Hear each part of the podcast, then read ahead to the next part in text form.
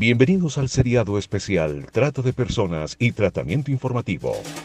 Aquí, en Venga y Parlemos. Por Libertadores Online.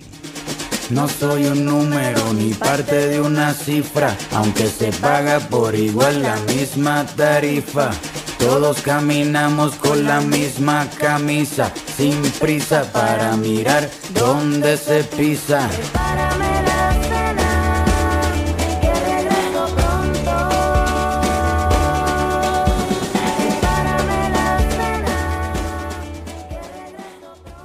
Bueno, nuevamente nos encontramos aquí con una invitada muy especial, Jazmín Santa, de la Universidad Pontificia Bolivariana. Ella es periodista de investigación y también tiene su formación en historia. Interesada por los eh, asuntos relacionados con la explotación sexual y comercial de niños, niñas y adolescentes. Bienvenida, Jazmín. Hola, muchas gracias por la invitación. Gracias a ti por responder a ella. Daniel, muy buenas tardes. Muy buenas tardes, profesora Norma. Muchísimas gracias, Asmin, por compartir este espacio con nosotros. Estoy muy feliz de estar acá. Muchas gracias, Daniel, también a ti por este interés de investigación y sensibilidad especial por estas problemáticas. Bienvenido siempre. Asmi, comencemos entonces a, conversar. ¿Qué te parece si nos cuentas un poco acerca de, pues, cuál ha sido tu experiencia y relación desde ese doble perfil tan interesante que tienes con el tema de la trata de personas? Por supuesto, en el énfasis de la comunicación social y el periodismo. Adelante, por favor. Sí, bueno, yo inicio el trabajo eh, como de reflexión alrededor de, la explotación sexual comercial de niños, niñas y adolescentes, conocido como ESNA, y de la trata de personas a raíz de, un, de una diplomatura que ofrece la Oficina de Naciones Unidas contra la Droga y el Delito. Uno a veces llega a estos temas, mm, cae como en paracaídas y cuando está ahí empieza a reflexionar y se da cuenta que eso lo estaba esperando a uno en la vida yo tuve una amiga en primaria y en secundaria, entonces fueron muchos años muy cercana y un día me llamó a las 3 de la mañana, dejamos de hablar un mes y un día me llamó a las 3 de la mañana y me dijo que estaba en Japón, que se había ido a ejercer la prostitución y que estaba pues en una situación muy complicada y empezó a contarme, ¿cierto? Eso fue hace, eso fue como en el 94, 95, más o menos. Eh, y lo que empezó ella a contarme en ese momento era una situación muy triste, muy lamentable de una víctima de trata de personas. El diplomado aparece como en el 2015, 2016, y claro, se me viene entonces como toda esta información que ella me dio, esa incapacidad que yo tenía frente al desconocimiento del tema. Eh, yo me comuniqué con ella tres meses y de pronto desapareció. Y entonces le queda uno como ese vacío esa, esa culpa también de, de, lo que pude haber hecho y no lo hice. Eh, he tratado con la familia pues de, de ubicarla, hay muchas versiones y bueno, ha sido complicado también entonces volver a dar con su paradero, saber, saber si está viva o está muerta y entonces esto me, me, ha motivado para, para trabajar estos temas. Empecé entonces eh, con fuerza con la explotación sexual comercial de niños, niñas y adolescentes, porque en Medellín hay una mesa que es muy particular, es una mesa que suma voluntades, eh, que no pertenece ni al municipio ni al departamento, no, a ninguna instancia. Eh, es sui generis eh, y tienen un plan de acción que, que es bien, bien, bien ambicioso y generalmente se cumple. Entonces, alrededor de 30, 35 eh, participantes, eh, entidades participantes, entre las que están las universidades, eh, y por eso estoy pues ahí como representando la Universidad Pontificia Bolivariana. también está el sector privado, básicamente el gremio de turismo. También están todos los entes administrativos municipales, departamentales y hay varios nacionales, como el Ministerio de Trabajo y el Viceministerio de Turismo. Eh, bueno, muchas secretarías, la de turismo, educación, salud. Entonces somos, eh, y bueno, y ONG como espacios de mujer. Ahí es entonces donde me contacto con Betty Pedraza, donde conozco a Betty conozco la corporación y entonces no solo me quedo con el tema de explotación eh, como una pregunta de investigación, pero también como un caballito de batalla desde la propia vida, eh, haciendo voluntariado y ahora pues como muy metida en temas de investigación. Eh, y bueno, ¿no? Entonces son, son como, como la llegada a estos dos temas que no son, no son, no es muy gratificante. Hoy, hoy tuvimos una reunión y decíamos que ojalá no nos, no nos volviéramos a reunir nunca, porque el día que no, que no nos reunamos es porque ya no hay explotación sexual comercial de niños, niñas y adolescentes. Es paradójico, ¿cierto? Tenerse que reunir y, y con la esperanza de no volverse a reunir. Entonces, desde ahí, desde ahí vengo trabajando. Eh, como soy profesora de comunicación social y periodismo mm, eh, en la Universidad Pontificia Bolivariana, entonces mi, mi, preocupación también ha sido por la responsabilidad que tienen todos aquellos y aquellas que cubren o informan sobre noticias relacionadas con, con violencias sexuales y específicamente con explotación sexual y contrata. Eh, hay, una publicación que se llama Comunicarnos sin daño, una perspectiva psicosocial. Eh, desde ahí la Pontificia Universidad Javeriana y USAID en el 2017 eh, proponen entonces cómo, que, cuál es la responsabilidad, quiénes son los responsables, ¿cierto? En, estos temas de estos cubrimientos. Ellos no hablan de ESNA y trata, pero hablan de todo el conflicto armado.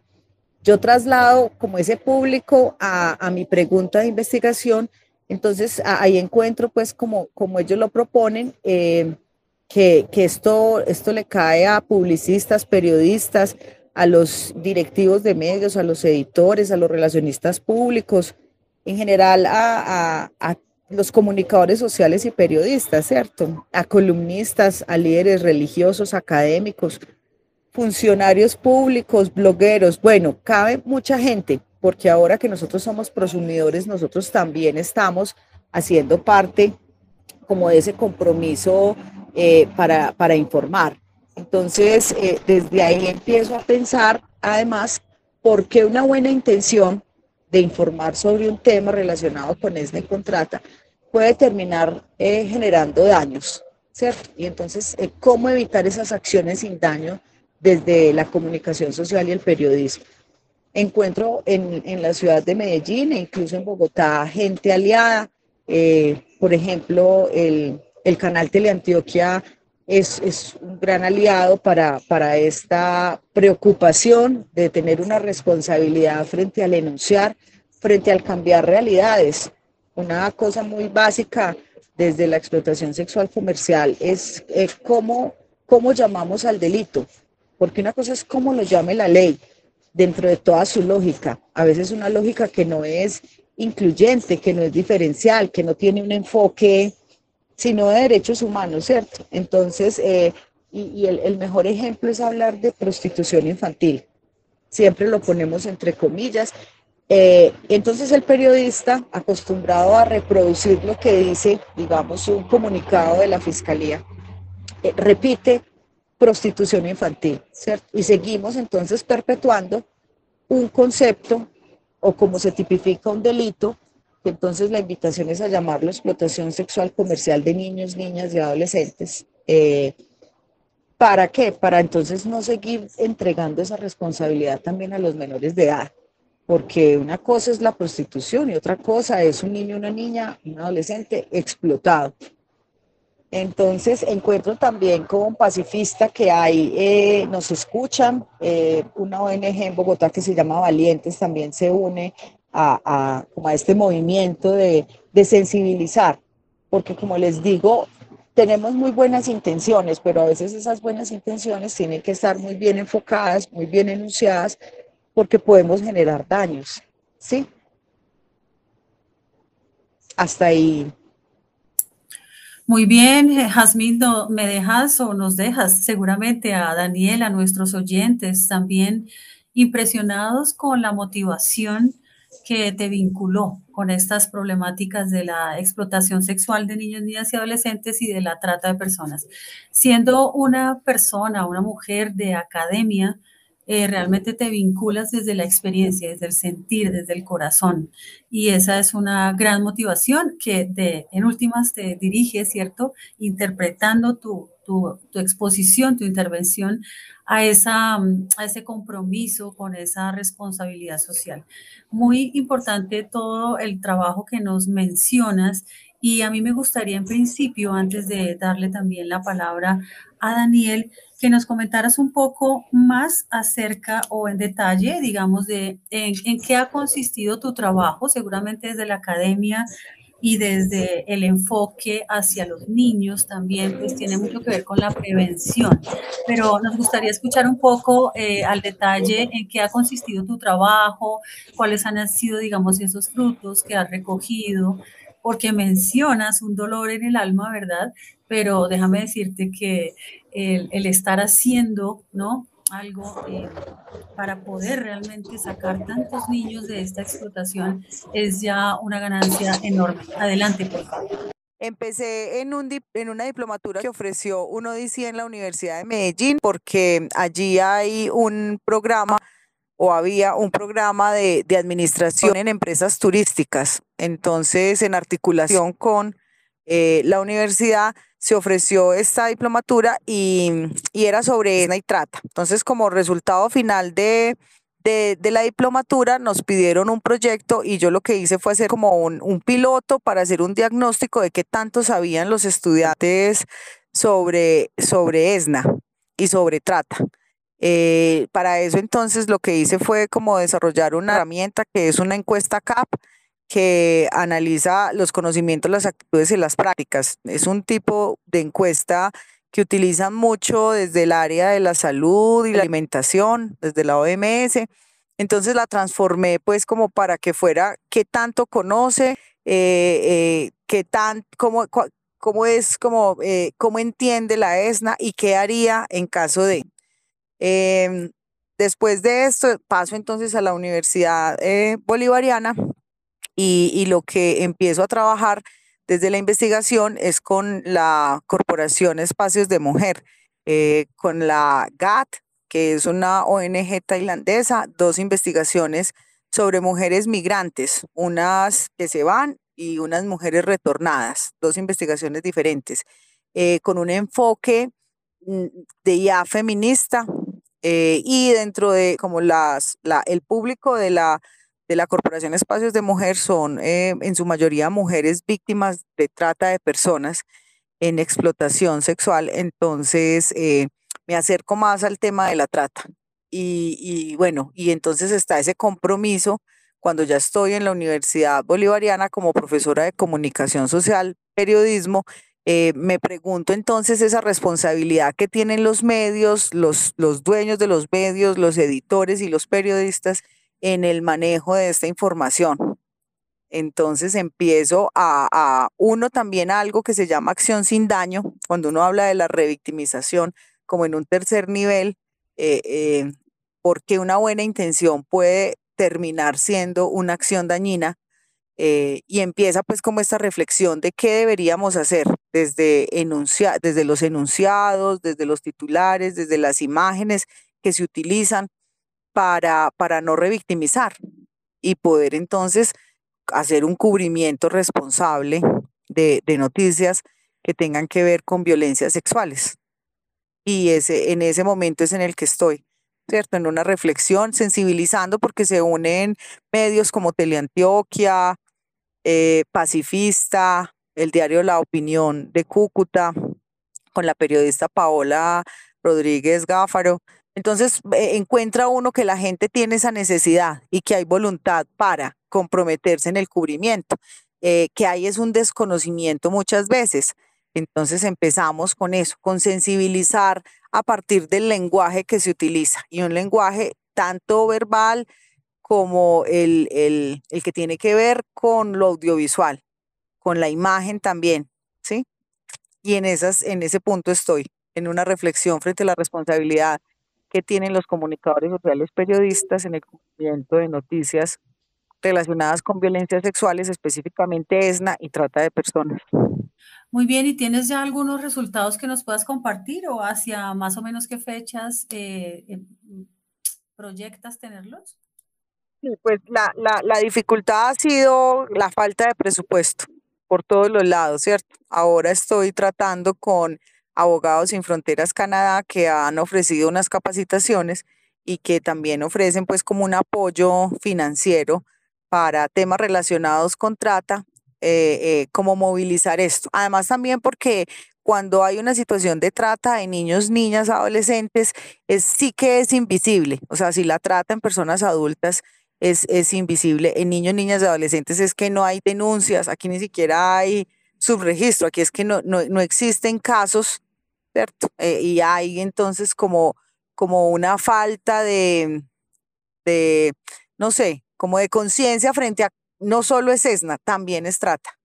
Entonces, o, o, puede haber ESNA sin trata, ¿cierto? Pero muchas situaciones son relacionadas con la trata. Entonces, estoy como en eso, como buscando, buscando el presupuesto para poder dedicarle, porque bueno, porque no solo eh, soy docente, entonces trabajo en formación, sino que también todo el tema de proyección social demanda mucho tiempo y, y hago parte también del Observatorio Latino, Latinoamericano Observa la Trata, del Comité Territorial contra la Trata y de la Mesa en contra de la Explotación, que desde ahí es donde más demanda la, el trabajo que hago sobre proyección eh, social. Claro que sí, muchas gracias. Estaremos atentos entonces a, a, ese compartir de materiales que son muy importantes y seguramente proyectarnos en, en realizar alianzas también desde aquí, desde la familia libertadora.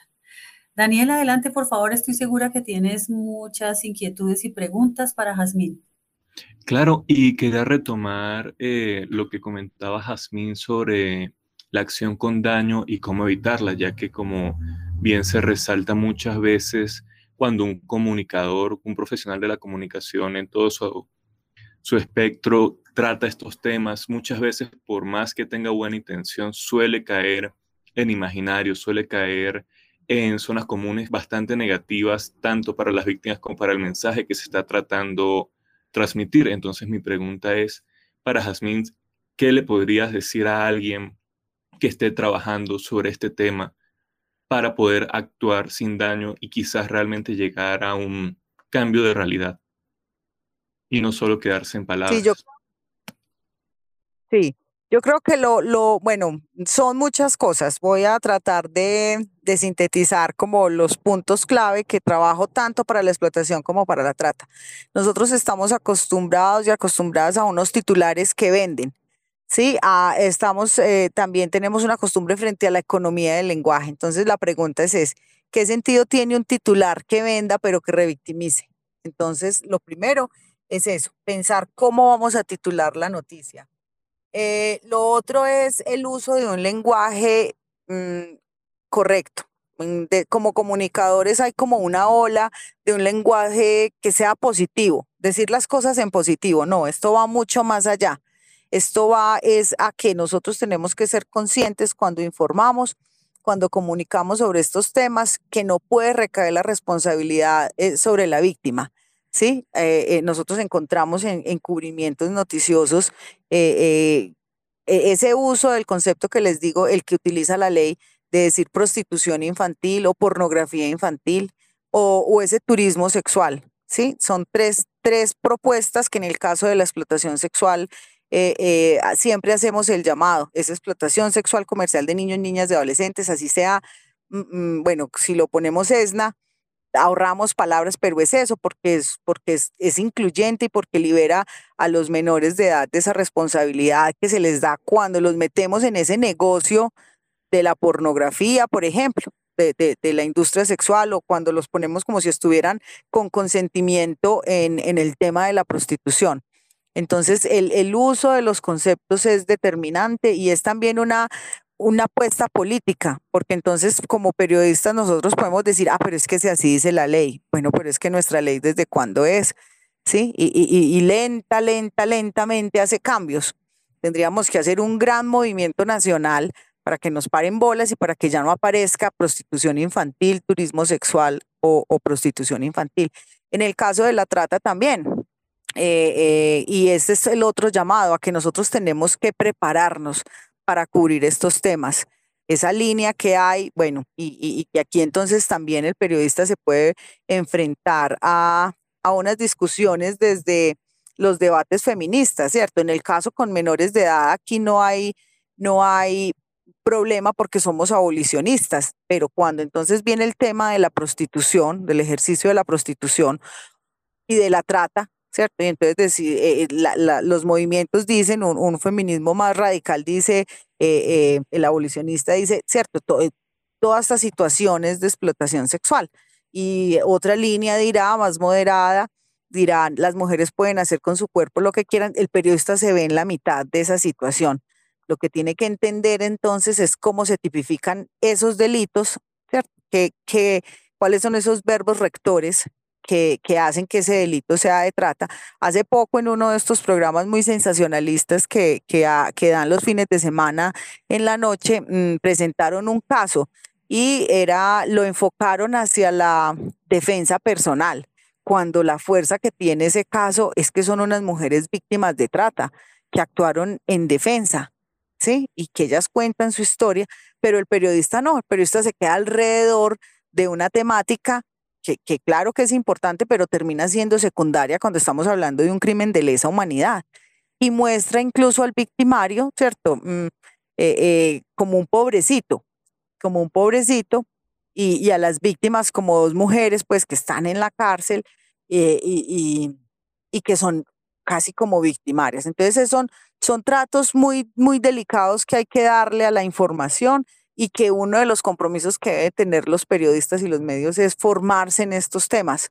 ¿sí? Para cubrir estos temas necesitamos necesitamos saber un poquito más, necesitamos acercar, no tener esa fuente oficial, porque la fuente oficial no siempre es la que sabe del tema, ¿sí? O la que está trabajando fuertemente eh, y con resultados alrededor de estos temas. Entonces, y esa es otra reflexión, ¿cuáles son las fuentes que usted utiliza para cubrir una noticia de estas?